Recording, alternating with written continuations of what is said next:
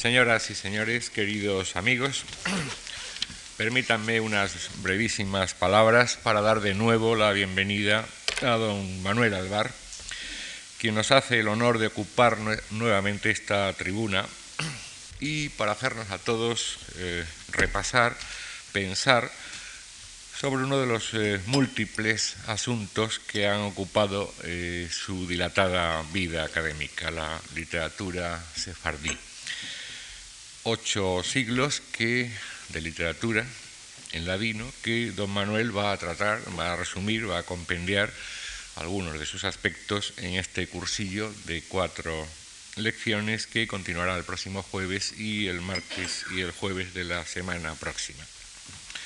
No voy a cometer la impertinencia de presentarles al profesor Alvar. En el primero de nuestros anuarios, en el que se daba ya cumplida cuenta de nuestras primeras ayudas de investigación, podemos leer ya en 1956, cuando esta fundación concedió a un equipo de jóvenes profesores de la Universidad de Granada una ayuda de investigación, una beca para trazar el Atlas Lingüístico de Andalucía, el primero de los que luego constituirían el Atlas Lingüístico de España, podemos leer, digo, el eh, ya entonces impresionante currículum de aquel profesor de treinta y tantos años, treinta y pocos años. Ya había sido invitado en numerosas universidades alemanas, Heidelberg, Bonn, americanas, California, ya sobrepasaban sus publicaciones científicas el centenar. Eh, casi cuatro décadas eh, después nos ocuparía prácticamente toda la tarde glosar, y no muy despacio, la rica vida profesoral, investigadora y cultural de don Manuel Alvar.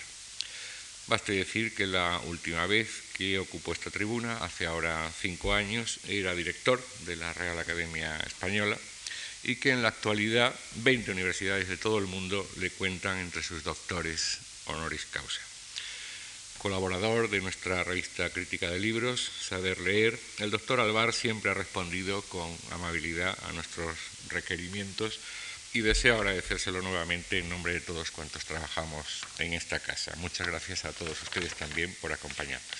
Gracias.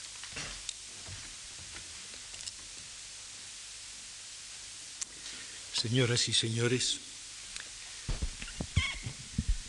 no es un tópico que yo diga ahora mi gratitud por encontrarme en la Fundación Marc, algo se ha dicho y algo más tengo que añadir.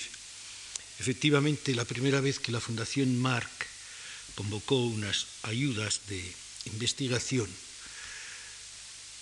escogió entre ellas lo que iba a ser el Atlas Lingüístico de Andalucía, que duda cabe que sin el Atlas, que sin la fundación, el Atlas no hubiera sido lo que fue, o al menos no lo hubiera sido en el tiempo en que fue.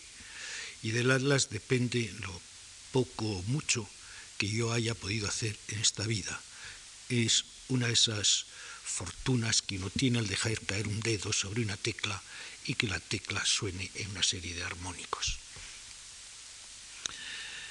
Después, años después, la Fundación me concedió la ayuda para redactar el Atlas de los marineros peninsulares, esos cuatro inmensos volúmenes de más de 3.000 páginas en los que por vez primera se ha recogido la nomenclatura naval, eh, las artes de pesca, eh, los nombres de los seres marinos, etcétera, etcétera, y que sin la fundación sí que no se hubiera hecho nunca.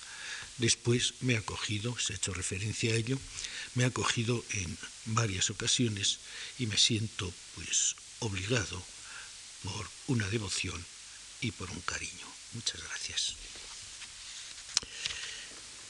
Cuando se me propuso que hablara de literatura sefardí, se me plantearon varios problemas, varios problemas que iban desde mi comodidad hasta la dificultad de enfrentarme con caracteres totalmente desusados en nuestro quehacer. La comodidad era que yo había publicado un libro sobre endechas, otro libro sobre cantos de boda, otro libro sobre romancero, otro libro sobre literatura tradicional, es decir, podía haberme amparado a este tranquilo invernadero y haber contado cosas que más o menos ya tenía hechas. Pero me satisfacía. Yo quería presentar algo que naturalmente no puede romper con lo que yo he hecho o con lo que yo sé, sino que fuera la presentación de una manera distinta y con problemas totalmente diferentes. Entonces pensé en dos órdenes de cosas.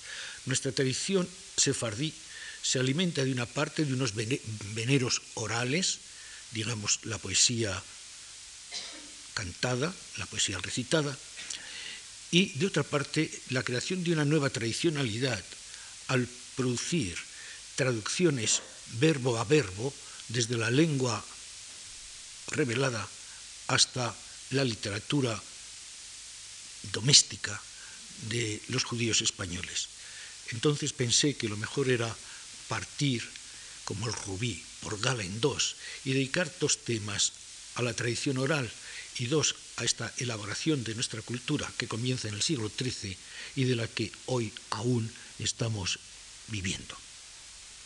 Por eso los dos temas, uno la vieja tradición, otro la conversión de la literatura tradicional, la más culta, de la literatura más culta en poesía oral, y de otra parte enterarnos de qué es el ladino, sus características y luego la literatura que en ladino se escribe.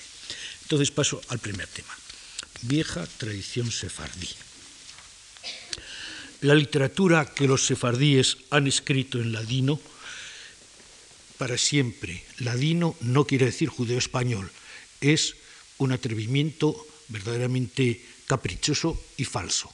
Ladino es la traducción verbo a verbo de los textos sagrados desde la verdad hebraica hasta la versión romanceada. La literatura que los sefardíes han escrito en ladino está dentro de una tradición que se empieza en el siglo XIII y que continúa hasta hoy.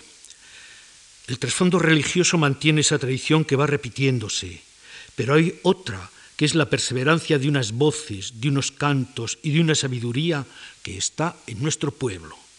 Porque aquellos judíos de Castilla o de Aragón eran españoles y recibieron la cultura que se iba elaborando en el solar que compartían con los cristianos. Su lengua era la misma, su cultura era la misma, salvando lo que cada religión tenía de específico. Se repite que la lengua de los judíos difería de la que usaban los cristianos y se han aducido algunos textos, pero yo me pregunto, ¿en dónde están las diferencias? Hay una carta de la Guardia, algo anterior a 1492, de carácter muy particular que poco se diferenciaría de la que pudieran escribir cualquier cristiano, otra de Aguilar de Campó, muy anterior, de 1219, que está llena de construcciones hebraicas y no creo que sea representativa de ningún habla coloquial, sino de una lengua culta inspirada en el saber bíblico, con sus ponderaciones, con sus repeticiones enfáticas, con su vocabulario y también con sus aragonesismos, allá, tan lejos. Hace años interpreté un texto oscense en aljamía hebrea, pero era un texto aragonés, a pesar de ser aljamiado como otros publicados por don Ricardo de Lar con la aljama judaica de, Zaragoza, de Huesca en 1947 o por Tilander. Mucho queda por conocer y por saber. Entre tanto, tendremos que ir estudiando estos dijecta membra que nos darán una taxonomía, pero no una visión de conjunto. La reciente edición de los textos judeo-españoles medievales, llevado a cabo por Laura Minervini, plantea esos mismos problemas. Sobre el romance se incrustan mil términos del hebreo que son rituales, como el seder pascual, o pertenecen al metalenguaje de los boticarios, como las recetas de Oxford, o son la Tacanot de Valladolid, o los testamentos de la Almunia o de Miranda de Ebro, en los que se refleja el hebreo que aquellas gentes hablaban. Por el contrario, el proceso de la heredad de Jacob Sarfati en Zaragoza lo que nos manifiesta es el aragonés urbano, en el que hay empedrados en ciertos trechos fragmentos hebreos, mientras que en las ordenanzas por la sisa de la carne que se escribe en la misma ciudad en 1488, lo que se nos da es un texto perfectamente dialectal. no creo que se puedan obtener resultados muy edificantes. Había hebreos que hablaban su lengua y la transcribían. Otros echaban mano de su saber para aclarar conceptos que no se correspondían con la lengua de los cristianos. Y otros, por último, que se expresaban en el dialecto regional. Se dice que la lengua de estos hebreos tenía un fuerte arcaísmo.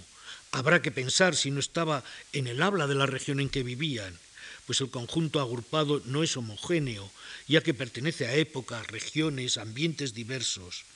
Así, mal se puede intentar una caracterización de conjunto.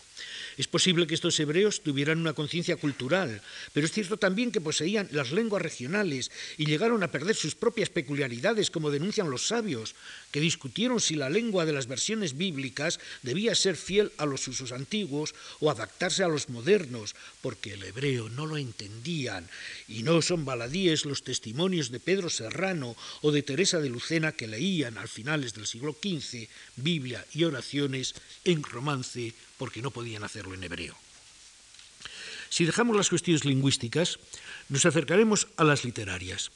En ellas vuelve a asomar, y de qué modo, la palabra tradición. La tradición es solidaridad, la más emocionante de todas, porque está labrada de generosidades. Es el amor a quienes nos conformaron, pero a quienes no podemos conocer, amor a lo que es digno de ser conservado y a lo que hemos de legar, por eso no me convence separar a los sefardíes de la lengua de los cristianos y sin embargo aferrarlos ahincadamente con toda la tradición poética folclórica de sus vecinos. Creo que no se puede separar la lengua de las otras tradiciones, pues están entreveradas y no se pueden deslindar. Eso que llamamos tradición, lo que recibimos y lo que legamos, es lo que constituye nuestra cultura de hoy porque hay una memoria colectiva que es el don que nos ofrecen al nacer esas tres hadas que rodean nuestra cuna, cofre del tesoro, donde se encierran la lengua y las creencias, la fidelidad y las sonrisas, la comprensión de las cosas y la morada donde reposamos. Tradición es cultura colectiva. Todo cuanto sigue siendo nuestro si olvidamos lo que individualmente hemos ido aprendiendo en las sendas del vivir. Un pueblo nuestro ha sido fiel a su propia tradición y eso que para él lo fácil sería renunciar y adaptarse. Sin embargo, lengua, cantos, costumbres, entre ellos dan lección de fidelidad. Todavía hoy, cuando las sirenas conturban en todas partes los sentidos y adormecen a los recuerdos, aún hoy, cuando las viejas banderas se arrían y los mástiles navegan socaireros con el temor de que se identifiquen sus enseñas, judíos españoles, pueblo nuestro, que nos da constancia en la fidelidad y nos muestra caminos que nos hicieron ser y gracias a los cuales, aunque nos los nieguen, somos. Ortega y Ruiz fue un excelente dibujante. Vio lo que Pedro Antonio Larcón no supo o no quiso ver y nos legó un dibujo inolvidable. Aquella casa tetuaní era como tantas casas andaluzas, un patinillo interior con la fuente y las habitaciones abiertas al patio, el suelo estaba aljofifado, como dice Cervantes que estaban los patios sevillanos, como los vemos hoy. Los goterones rociados dan frescor y acallan el polvo. Tenemos la escena. Un viejo sefardí está rodeado de niños. El dedo en yesto requiere atención y silencio. Los chiquillos escuchan embebidos porque aquel hombre relata algo. La mujer joven que limpia el patio se ha detenido un momento, escucha atentamente y parece buscar apoyo en la jamba de la puerta. El dibujante permite que la descripción sea cierta y que al hora, al leer estas líneas, sepamos que mi reproducción es fiel. Nunca he visto plástica más hermosa de lo que es la tradición. El viejo sefardí relata, pudiera cantar, y lo que prende la atención de los niños es una historia que él mismo recibió del mismo modo, cuando un día otro viejo sefardí cantó y contó la herencia recibida, la misma que yo, Cien años después, recogí de otros labios que musitan palabras en nuestra lengua. Sabemos lo que el viejo sefardí decía porque es lo que a mí me han dicho, lo que a mí me han cantado hombres y mujeres sefardíes en el melá de Tetuano, en el de Larache, en las mansiones opulentas de Tánger o Casablanca, en los guetos balcánicos o en la dispersión de América. Son las consejas que nosotros hemos perdido, o los cantos que ya no conservamos, o los romances que van cayéndonos en el olvido. Y esas mujeres y esos hombres tienen la voz y la canción, lo que les hace ser y no prevaricar, pues en el interior de cada uno de ellos está la verdad, siglo tras siglo, arropada para que no muera de frío. Han hecho falta muchos años de incomprensión para que al doblar una cantonada nos hayamos encontrado cerca. Cuántos días de imposible escucha. Y sin embargo, ahí, frente a nuestros cortijos blancos, había casas enjalbegadas que hablaban nuestra misma lengua, pero había también palmerales de espesos silencios para que no nos pudiéramos sentir cerca. Fueron novelas más o menos pintorescas, o libros de aficionados, o rebuscas de eruditos, y fue levantándose la voz, y supimos que ellos eran los españoles del éxodo y del llanto. Entonces los cantos tradicionales tuvieron un resón prolongado, pero quedaba un ancho mundo que seguía ajeno, porque apenas si asomaron unos pocos iniciados. Y sin embargo, era un orbe inmenso de literatura litúrgica o tradicional, literatura que aún se imprime en nuestra lengua o se canta en las casas sefardíes. Y recuerdo a mi viejo amigo León Felipe. León Felipe me dedicó un espléndido ejemplar de Israel y me ha venido a la memoria porque escribió, el viento me ha arrancado dolorosamente de mi patria como de la matriz, y con las viejas raíces húmedas aún y lleno de arcilla española, he cruzado el mar. En el vacilante caminar de los desterrados, solo la voz ayuda a llevar el paso, sea con el salmo, sea con la canción. León Felipe escuchaba el ritmo interior de las palabras y los judíos también, porque sin palabra el hombre es menos que alimaña herida, más inerme, por más vulnerable. Hay un texto judío-español cuya lectura escalofría. Joseph Hacoin recuerda a sus hermanos del siglo XVI y escribe, los sefardíes que habían ido a Alemania murieron en los montes y quedaron sus mujeres viudas y sus hijos huérfanos en un país donde no entendían su lengua. Sin lengua, el hombre se convierte en bárbaro para los demás, hostil o indiferente, como si de una nube viajera o de una ave migratoria se tratara. Se tratara. Un día, este que fue joven profesor tiene asiento entre sus amigos hebreos y en el Central Park de Nueva York está en la sinagoga sefardí. Y sus amigos hebreos han puesto en sus manos un viejo libro. Es un rarísimo ejemplar que se titula Libro de Oraciones. Está impreso en 1552, es decir, un año antes de la Biblia, en Ferrara. En la conmemoración de las cabañuelas se han agolpado más de 30 años de mis trabajos y la conciencia de esos otros españoles le ha devuelto su propia conciencia y la conciencia de su historia. Aquel libro es un prodigio que frisa en el milagro, y el viajero recuerda un versículo del Génesis en ladino, y fue toda la tierra labio uno y palabra una. Sabe que como cada día tendrá asiento entre los fieles bajo la fronda que permite ver el cielo, pero no deja pasar los rayos del sol. Pero el milagro lo ha hecho aquel libro viejo que le ha traído el recuerdo de todos los destierros, de todas las incomprensiones, con palabras que son de su amigo León Felipe. No soy judío, no nací en Israel, pero soy amigo, hermano de Israel desde que nací y lo voy a seguir siendo hasta que muera. El libro es salmo y canción, palabras que en español dicen lo que los judíos sienten, lo que León Felipe anheló, lo que yo, perdido en Nueva York, encontré entre mis amigos judíos. Como ciervo brama a manaderos de aguas, así mi alma brama a ti dio, asedecióse mi alma a Dios, a Dios vivo cuando verné y apareceré delante del Dios. Mil veces se ha dicho que estos judíos guardan la llave de su casa de Sevilla o de Toledo.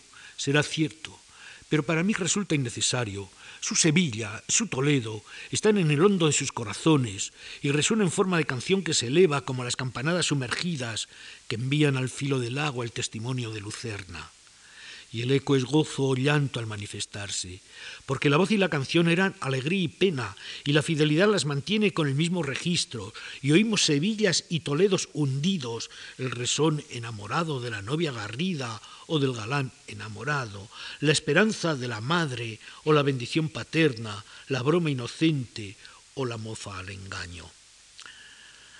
Asomarse al mundo sefardí es escudriñar amorosamente nuestro pasado, porque ahí están canciones y romances que nosotros hemos perdido, rasgos lingüísticos tercamente conservados o la fidelidad que denuncian sus cuentos y sus refranes.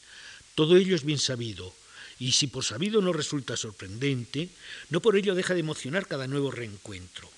Recuerdo un día agobiante de verano.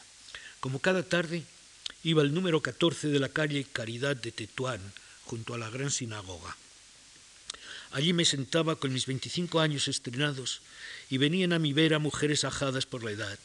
Entre recitado y canturria iban desgranando sus saberes. Yo transcribí y transcribía. Cientos de canticas rellenaban mis cuadernos y yo nunca me saciaba.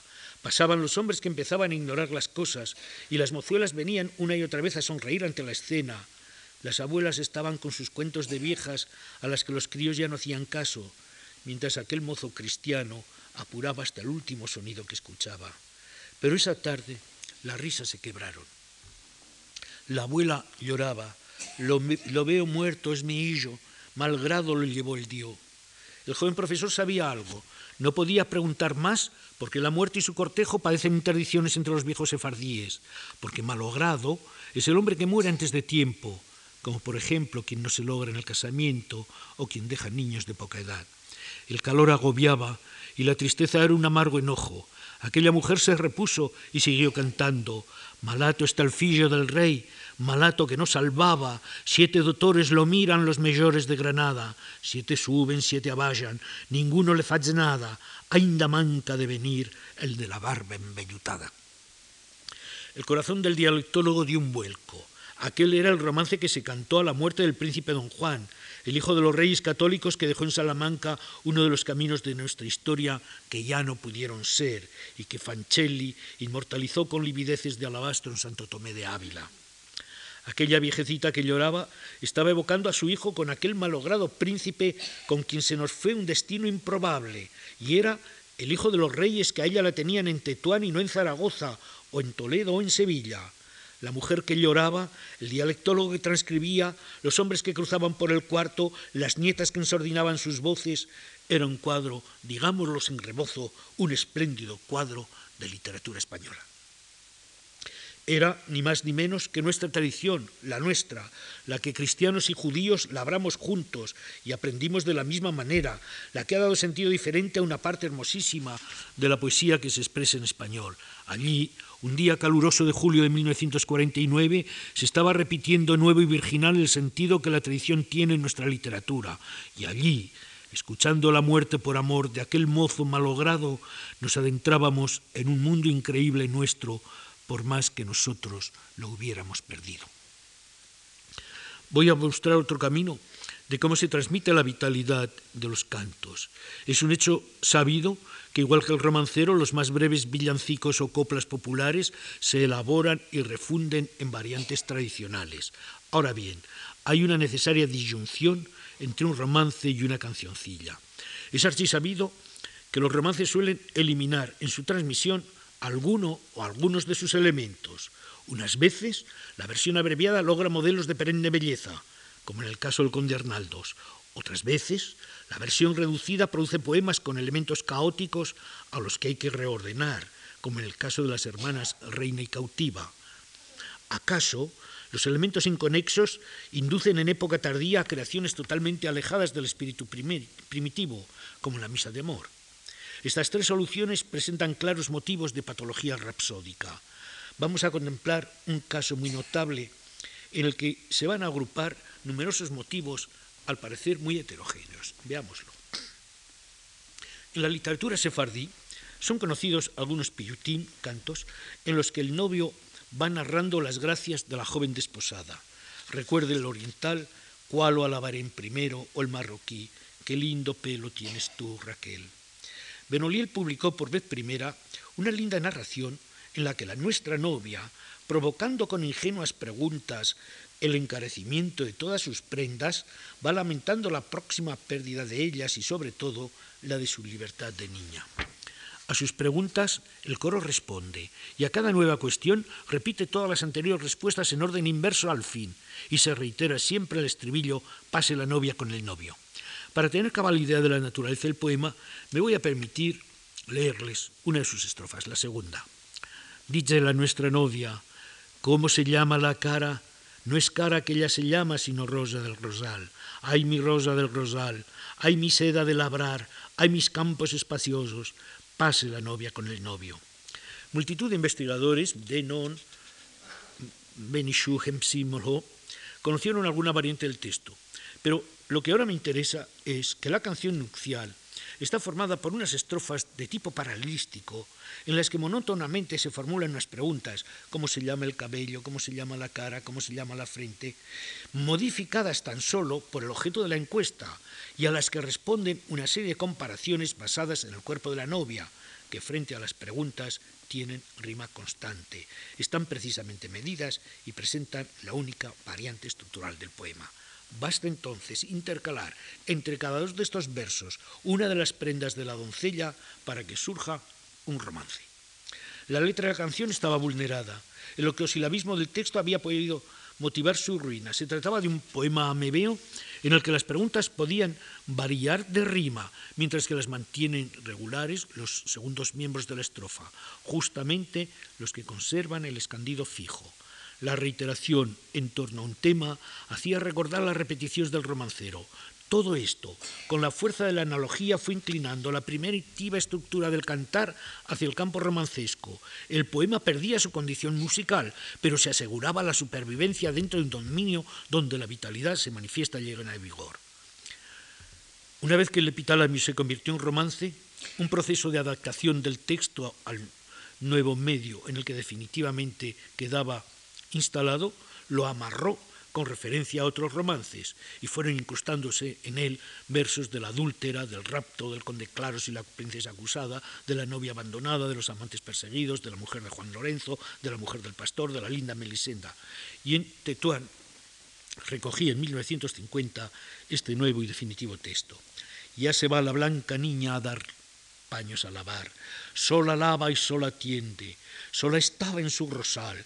Mientras los paños se enxugan, la niña dice un cantar, Dios del cielo, Dios del cielo, que es Padre de la piedad, me dates cabello rubio para peinar y transar, me dates cara hermosa como rosa en el rosal, me dates hoyos hermosos como antollos de cristal, me dates mejita narco como cinta de telar. Siguen las prendas de la muchacha y concluye, oídolo había el buen rey desde su rico altare, ay válgame Dios del cielo, ay qué bonito cantare, si son ángeles del cielo, serena de la mare, ni son ángeles del cielo, ni serena de la mare, blanca niña soy mi rey, que a mi Dios viene a loare, que me lo dio todo hermoso y viejo de antigüedad.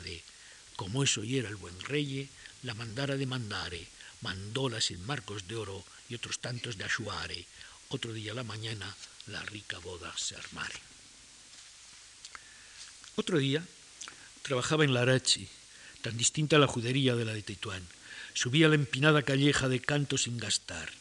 Mis ojos veían el sardinel de las puertas y el áspero filo de los escalones, porque en mis pies los guijarros contaban los pasos que tenía que dar. Hasta la puerta, donde unas niñas pasaban un tabaque y fingían a echar mientras sonaba el ritmo de su quehacer. Ahí vive dueña, lo fecha en su arenal y así lo fecha. Pero yo buscaba a Ana Israel, una de las dos mejores conocedoras de la tradición del Arache. Entonces ella tenía 70 años, era analfabeta y guardaba una herencia prodigiosa. En su juventud fue plañidera y amortajadora de cadáveres. Salvó para mí la más rica y hermosa colección de endechas que nunca se había recogido. Su voz era un lamento infinito. Las letras que sabía tenían la grandeza de los cantos elegíacos más desgarradores que jamás se hayan transcrito. Las niñas en el carril seguían entonando canciones de boda, Ana Israel en lo alto de la casa, cerrados los postigos del balcón, me cantaba endechas. Quien me diera las uñas de un gavilane, desde que se ha muerto mi hijo, yo viviendo en Pesare, y ay los nidarales, yo me era de las bien casadas, no era de envidiare. Acaba de descubrir en el verano de 1951 una nueva tradición que contemplaba, que completaba el sentido de nuestra poesía oral. Ana Israel Murió poco después y la judería del Arache, diez años más tarde, se había desintegrado. El hallazgo resultó prodigioso. Paul Benichou, sefardí, al hacer una reseña de mi libro quedó sorprendido porque él dice, jamás hubiera pedido que me cantaran estas canciones y jamás las hubiera podido transcribir. De California enviaron a dos grandes amigos míos, Silverman y Armstead, con musicólogo, a que recogieran estas canciones. Pero como todas las cosas, el buen Dios las recibe en sus manos, Ana Israel murió antes de que ellos llegaran y entonces no queda más testimonio que el mío. Era un pedazo de cultura española que ya no se perdía, malogrado aquel mozo llorado en Tetuán, y malogrado el príncipe castellanos, vivos para siempre en nuestra voz y en nuestra música, gracias a los lamentos de unas mujerucas de Marruecos. Si ellas pudieran oírme, si, si fueran capaces de entender lo que yo les digo, sabría cuánto hicieron por nuestra literatura, cuánto más ellas, que solo sabían cantar, que lo que nos esforzamos nosotros con nuestras erudiciones. El romancero en manos de los judíos ha recuperado su origen de poesía noticiera, de sucesos actuales, ruidosos, señalados. Y esto vale tanto para Levante como para Marruecos.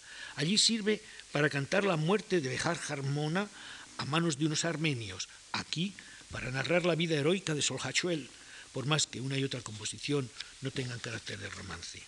Detengamos un momento para comentar este hecho. Siguiendo los informes de don Abraham Laredo, en el año de 1830, una hermosa muchacha judía adjuró de su fe engañada por añagazas de los musulmanes. Al conocer el fraude, volvió a la religión de sus padres.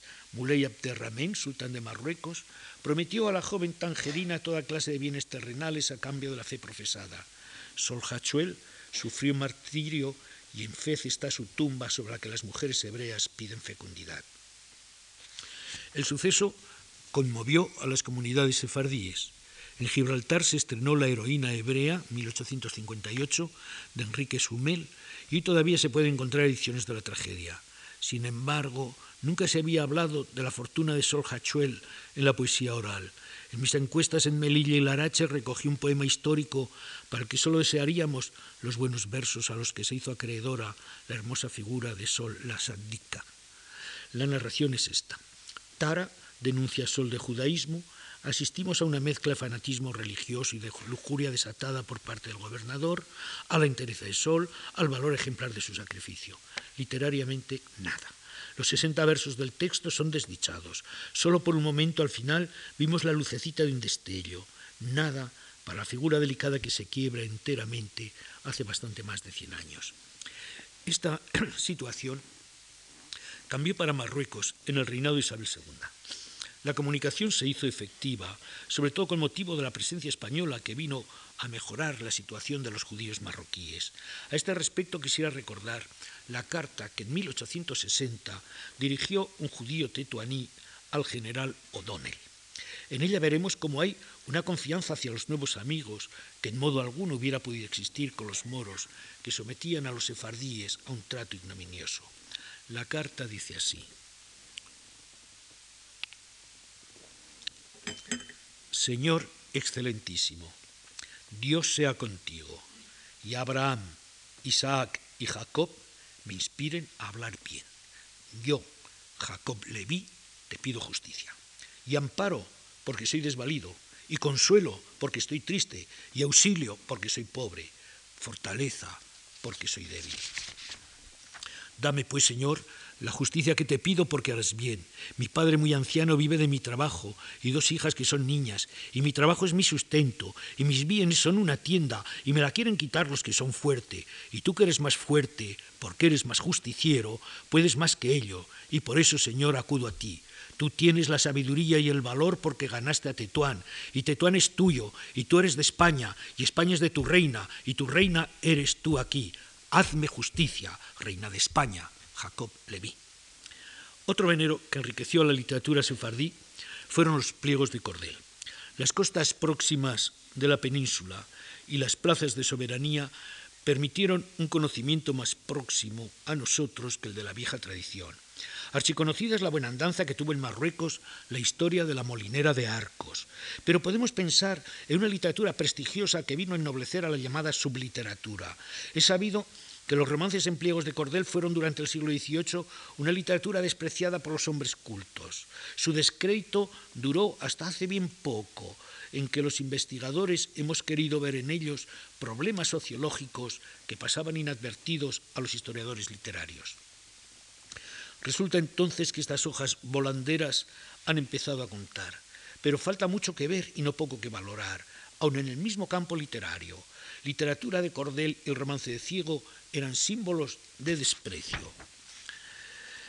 Valle tuvo una de sus agudas intuiciones al colocar el epílogo de los cuernos de Don Friolera en la plaza del mercado en una ciudad blanca, dando vista a la costa de África.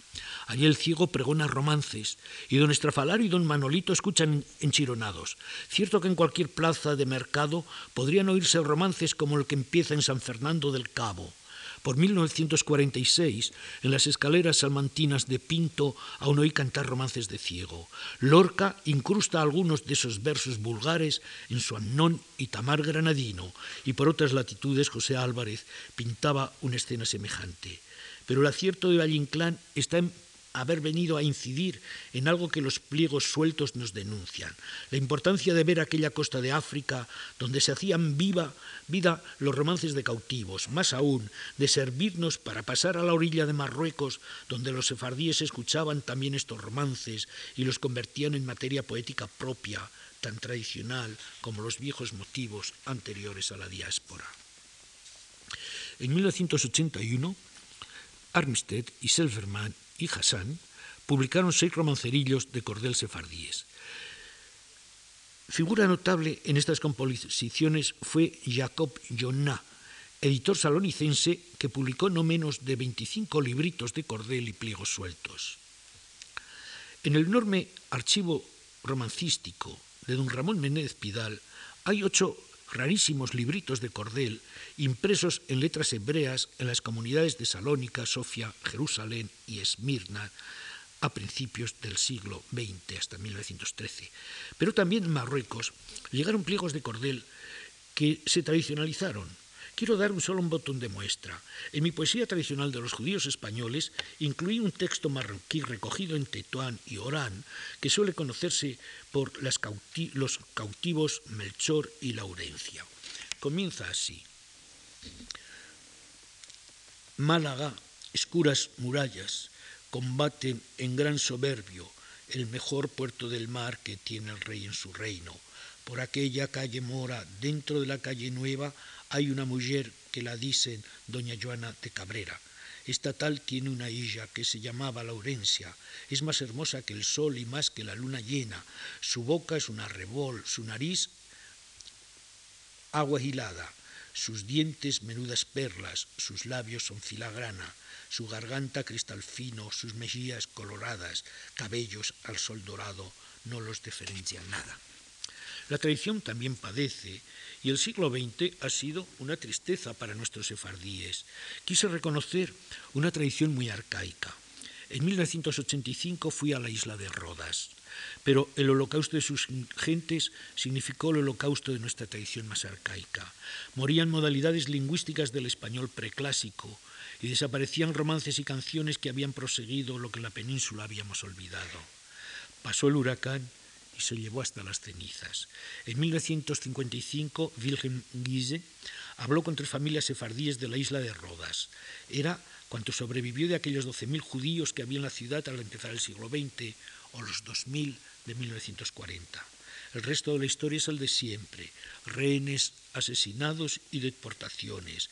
Esas tres familias en 1955 emigraron a Estambul es cuanto sabíamos, pero no habría más supervivencias. En 1962 se transcribieron en Estados Unidos unos romances rodeslíes sumamente arcaizantes. Y ese recuerdo fue para mí el sueñuelo que me hizo viajar a Rodas.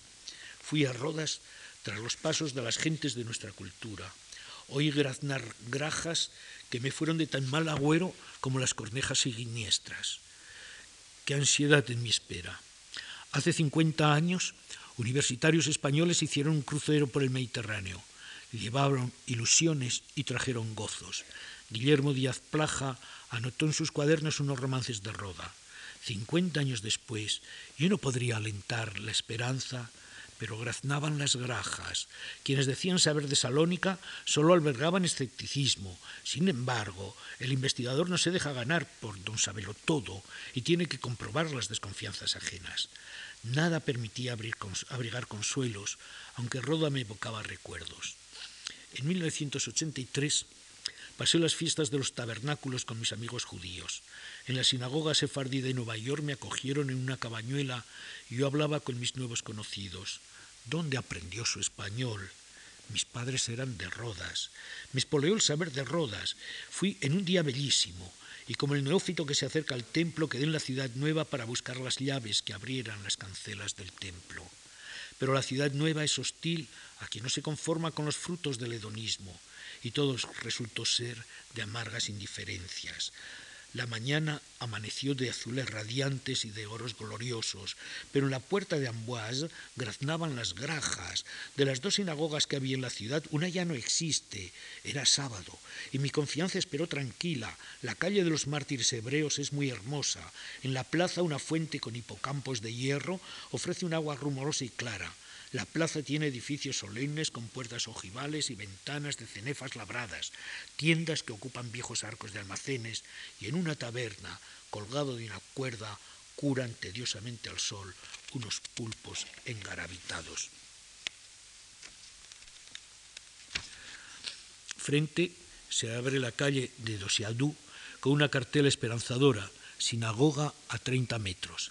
El callejón tiene una suave cuesta y acera solo a un lado de la calzada. Los chinorros se clavan en las plantas y a los 30 metros una casa cerrada. De un tapial cuelgan racimos sobre la puerta.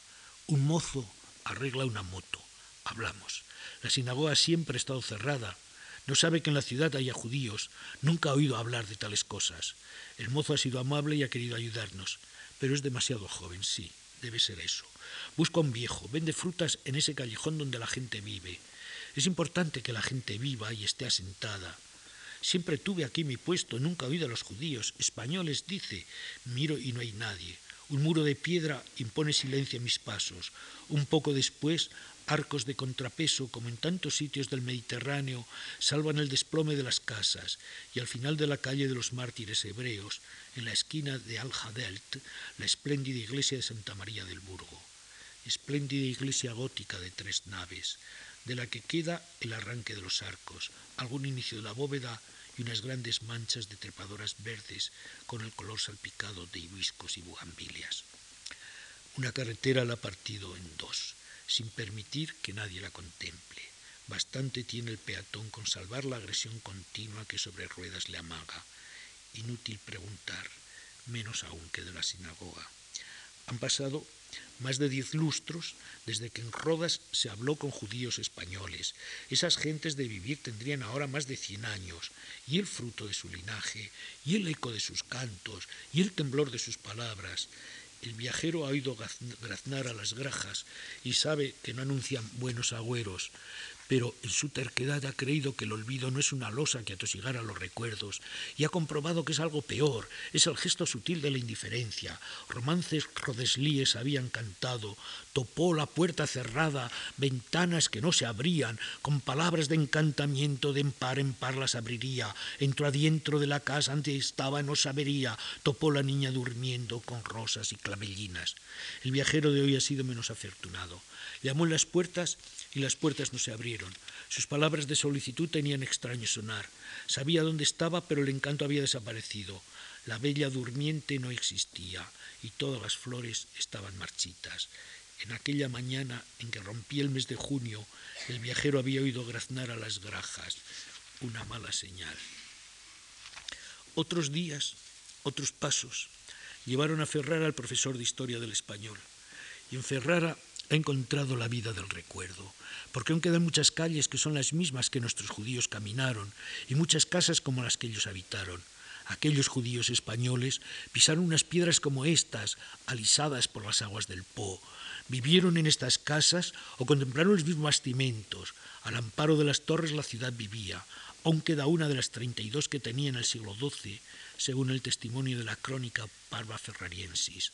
Aún quedaban restos del serrallo turco de 1362, atribuido a Bartolino de Novara.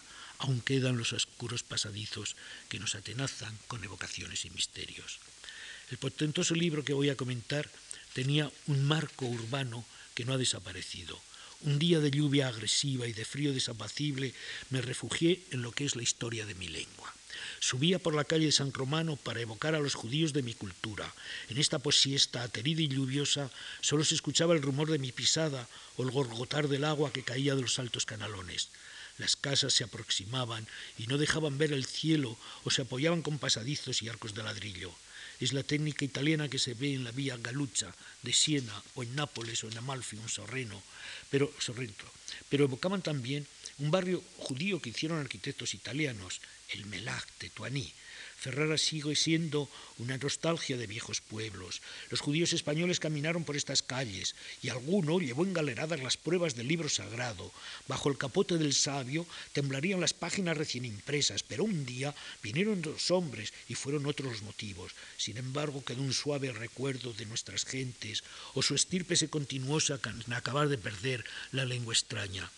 Un domingo de abril de 1957, Giorgio Barsani escribió sobre las gentes que poblaron una mansión del corso Ercole d'Este en Ferrara. Nació una historia triste. Vamos reconstruyendo la tragedia, pero el narrador no la cuenta. Sabemos del exterminio, pero tenemos que imaginarlos. Ni siquiera hubo paz para el cementerio judío de la villa de Montebello. Otra vez suenan ecos españoles. Olga Herrera, la veneciana, la sinagoga de la Villa Mazzini, el parloteo medio en véneto y medio en español, las reliquias lingüísticas de la abuela Regina, historias españolas en los libros sefardíes y entreveradas en el jardín de los Finchicontini. Una paloma aterida se mojaba en el cable que cruza la calle y un gorrión desolada saltaba entre los guijarros puntiagudos. Era, tal vez, la llamada una traición. Acerquémonos a otra tradición. Durante muchos años, los investigadores de la poesía sefardí no dieron importancia a otra cosa que los cantos narrativos del romancero. Sin embargo, desde 1896 eran conocidas algunas canciones de boda que monótonamente se copiaban de libro en libro, pero nunca se les asignaba un puesto dentro de nuestra historia literaria. Antes de la Segunda Guerra Mundial apenas conocíamos más allá de una treintena de textos de Esmirna, de Salónica o de Rodas y algunos menos de Marruecos. Esto era todo. Pero en mis andanzas recogí de una vez 57 cantos de boda de algunos de ellos varias versiones. Pero lo que aquí me interesa es decir cómo han conservado multitud de rasgos de nuestra vieja literatura, cómo las traslaciones acentuales que nos llevan de la mano a Gil Vicente o a Cervantes, pisaré yo el polvico, a tan menudico, pisaré yo el polvo, a tan menudo, rasgos como los metros, las estrofas, sobre todo las llamadas eh, seguidillas viejas que estudió el maestro Correas, el paralelismo harto trivial y a veces con hermosas manifestaciones. Fuérame a bañar a orillas del río, ahí encontré madre a mi lindo amigo. Él me dio un abrazo, yo le di cinco. Fuérame a bañar a orillas del claro, ahí encontré madre a mi lindo amado. Él me dio un abrazo, yo le di cuatro. La retórica del paralelismo transmite intactos esos tipos léxicos. Río, claro, amigo, amado, cinco, cuatro. Y así en varias canciones de boda. Pero el sentido de este paralelismo sefardí no radica solo en ser testimonio de una vieja estructura repetitiva, sino que vale para muchas más cosas. Ha conservado un recurso poético por más tiempo que el occidente peninsular y con mucha más riqueza y abundancia de temas que la propia Castilla.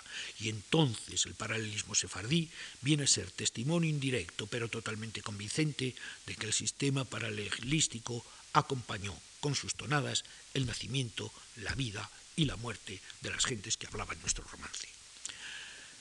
Si como quiere Eugenio Asensio, la canción de mujer ha sido el elemento unificador de la lírica de los cancioneros gallego-portugueses, el mundo sefardí los cantos de boda cumplen idéntica misión.